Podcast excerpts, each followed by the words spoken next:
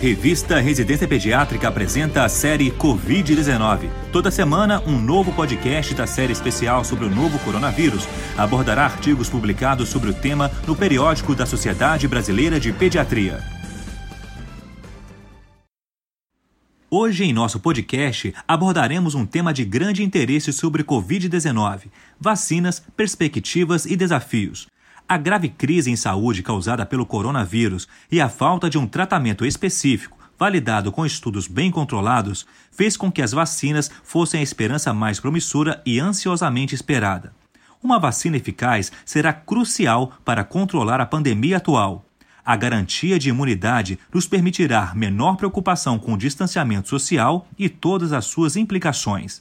A sequência genética do vírus, divulgada em 11 de janeiro, desencadeou intensa atividade global de pesquisa para desenvolver uma vacina contra a doença. Testes clínicos em humanos se iniciaram em meados de março, com uma rapidez sem precedentes. Pela velocidade das pesquisas, a possibilidade de que as vacinas possam estar disponíveis de forma emergencial até o início de 2021 Caso isto realmente aconteça, será o programa de desenvolvimento de vacinas mais rápido já visto na história. Representará uma mudança fundamental na trajetória tradicional de liberação de vacinas, que levam, em média, mais de 10 anos para sua implementação. Além disso, novos paradigmas serão necessários, envolvendo adaptações nas fases de desenvolvimento, processos regulatórios e capacidade de fabricação em larga escala. Entretanto, há que se ter cautela para não oferecer falsas esperanças em um momento tão difícil para a humanidade. Cerca de 120 equipes de pesquisa em todo o mundo estão estudando o vírus por vários ângulos para a elaboração das vacinas. Programas de desenvolvimento de vacinas são continuadamente atualizados pela Organização Mundial de Saúde, com projetos identificados a partir de fontes públicas e privadas. Felizmente, o novo coronavírus parece não sofrer grandes alterações. Portanto, uma vacina que se mostre eficaz deverá provavelmente funcionar em qualquer país. Isso não significa, porém, que este risco esteja descartado.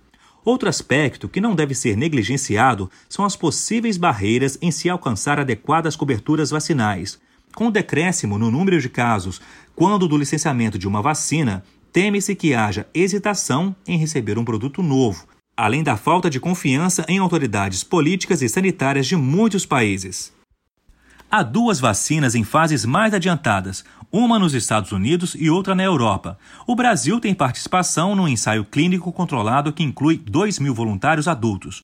A Organização Mundial de Saúde fez uma proposta à União Europeia recomendando um pool voluntário de patentes, com o objetivo de pressionar as empresas a desistirem do monopólio relativo às vacinas desenvolvidas as principais pesquisas ativas de vacinas para a Covid-19 estão distribuídas em 19 países, que representam coletivamente mais de 3 quartos da população global.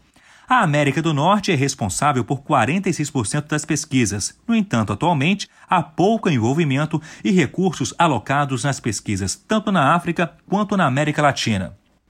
Não restam dúvidas que será necessária uma forte coordenação e cooperação internacional entre pesquisadores, reguladores, formuladores de políticas, financiadores, órgãos de saúde pública e governos para garantir que as vacinas promissoras possam ser fabricadas em quantidades suficientes e fornecidas equitativamente a todas as áreas afetadas, particularmente em países pobres.